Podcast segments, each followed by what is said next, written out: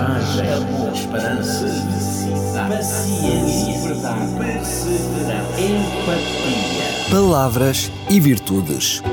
Um programa onde a origem e o sentido das palavras abraçam as virtudes que inspiram a vida. Com a apresentação de Jorge Machado. Olá, amigo ouvinte, a mais uma edição de Palavras e Virtudes. E hoje começo com uma pergunta. É você, caro ouvinte, uma pessoa otimista? Naturalmente, cada um responderá por si e para si mesmo. Mas o que dizer do otimismo? Como encaramos o dia de hoje e o futuro? Bom, a palavra otimismo deriva do termo latino optimus, cuja raiz é opes, que significa riquezas ou dons. Na antiga Roma, todos os que pertenciam à aristocracia e à elite moral eram designados por optimi, termo que também passou a ser consignado ao tipo de pessoa que se mostrava capaz de encontrar a solução para todo tipo de dificuldade. Já o termo péssimos, de onde deriva a nossa palavra pessimismo, era uma designação que se atribuía a um criminoso ou a quem praticava atos de crueldade. Com o passar do tempo, esta expressão foi sofrendo alguma transformação de significado. Assim, a palavra ótimo chega até nós como um superlativo de bom, e daí se construiu todo o conceito que hoje existe acerca do que é ser otimista. Hoje em dia, ser otimista eh, define a pessoa que consegue observar de forma frequente os indivíduos, as coisas e quaisquer cenários sobre os seus aspectos bons, favoráveis e positivos. Contrariamente, ser pessimista define a atitude que leva a pessoa a supervalorizar aquilo que é negativo e sombrio. Um famoso e bem-sucedido fabricante de lenços de papel afirmava que os pessimistas choram desanimados enquanto os otimistas lhes vendem lenços. Em suma, o otimismo e o pessimismo veem a mesma coisa sob ângulos diferentes, por isso reagem também de modo diferente. A razão da importância do otimismo na vida vai muito além dos benefícios para a saúde. Foi comprovado que ser otimista melhora a autoestima e promove melhores relacionamentos, proporcionando emoções positivas, como por exemplo o perdão e a aceitação a si mesmo e aos outros. É também relevante considerar que o otimismo não é uma emoção fundamentada numa qualquer utopia.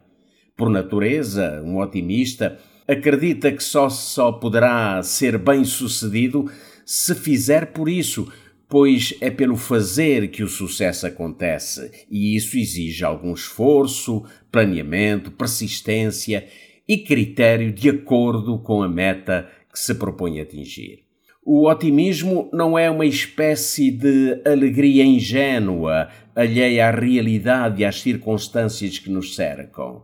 Direi mesmo que o otimismo ao qual me refiro como sendo realista, é também crítico de si mesmo e interventivo, significa participar ativamente na própria vida. Assim, ser otimista é mais do que pensar positivamente acerca do futuro, reflete também o modo como cada um consegue ver e justificar as razões dos acontecimentos negativos que nos atingem a todos. Em verdade, o otimista percebe sem dificuldade que não está em si controlar tudo o que lhe acontece, mas acredita que diante do que não correu bem há sempre uma forma de encontrar a solução e por isso tem a consciência de que o amanhã poderá ser diferente. O pensamento das Sagradas Escrituras acerca do otimismo está bem patente em cada página e em cada reflexão. Eh, começa logo com a narrativa da criação em Gênesis, onde é possível ver um Deus que age positivamente em tudo o que cria e faz acontecer com o propósito de tornar felizes todas as suas criaturas. Já nos Evangelhos, descobrimos em Cristo alguém capaz de transformar a tristeza em alegria, o desconforto em prazer, capaz de falar de esperança num tempo de obscurantismo e medo. Mas pergunta-se: Jesus foi sempre otimista? Bom, ao examinarmos com atenção alguns aspectos da vida de Cristo e ao tentarmos perceber algumas das suas reações nas mais diversas circunstâncias, logo descobriremos eh, que, em boa verdade, Jesus foi mais realista do que qualquer outra coisa. Na análise às condições que se viviam na sua época e quanto ao futuro distante, Jesus foi eh, realista. Eh, se, por um lado, não foi assim tão otimista em relação à nossa capacidade como humanos de resolvermos os problemas mais profundos da vida, por outro lado, mostrou-se muito otimista em relação ao futuro, pois sabia qual era o seu propósito ao vir ao mundo e que futuro Deus tem reservado para os que nele esperam. Ele sabia perfeitamente que o futuro está nas mãos de Deus, porque como humanos somos incapazes de pôr fim a toda a sorte de males que nos assolam.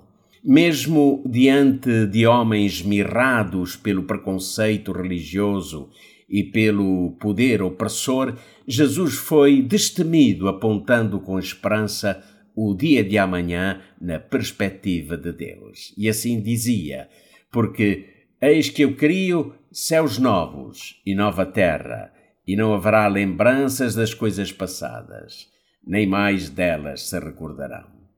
Na vida cristã, ser otimista é caminhar ao lado de Cristo, é ser realista em relação a si próprio e considerar que Cristo foi o único capaz de multiplicar pães e peixes, fazer andar coxos, dar luz aos cegos e transformar indignos em dignos do reino dos céus.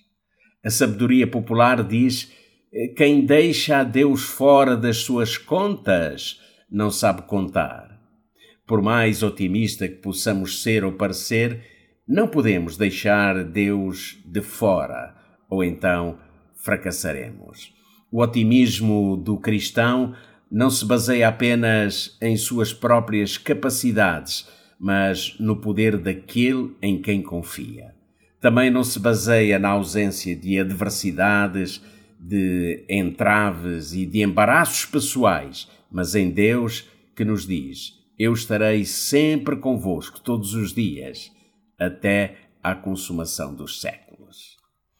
E é assim que, com muito otimismo, me despeço de si desejando-lhe um ótimo dia. Fica o convite para o nosso próximo encontro aqui na sintonia sempre amiga do Rádio Clube de Sintra. Até lá. Coragem, amor, esperança, paciência, verdade, perseverança, empatia. Palavras e virtudes. Um programa onde a origem e o sentido das palavras abraçam as virtudes que inspiram a vida com a apresentação de Jorge Machado.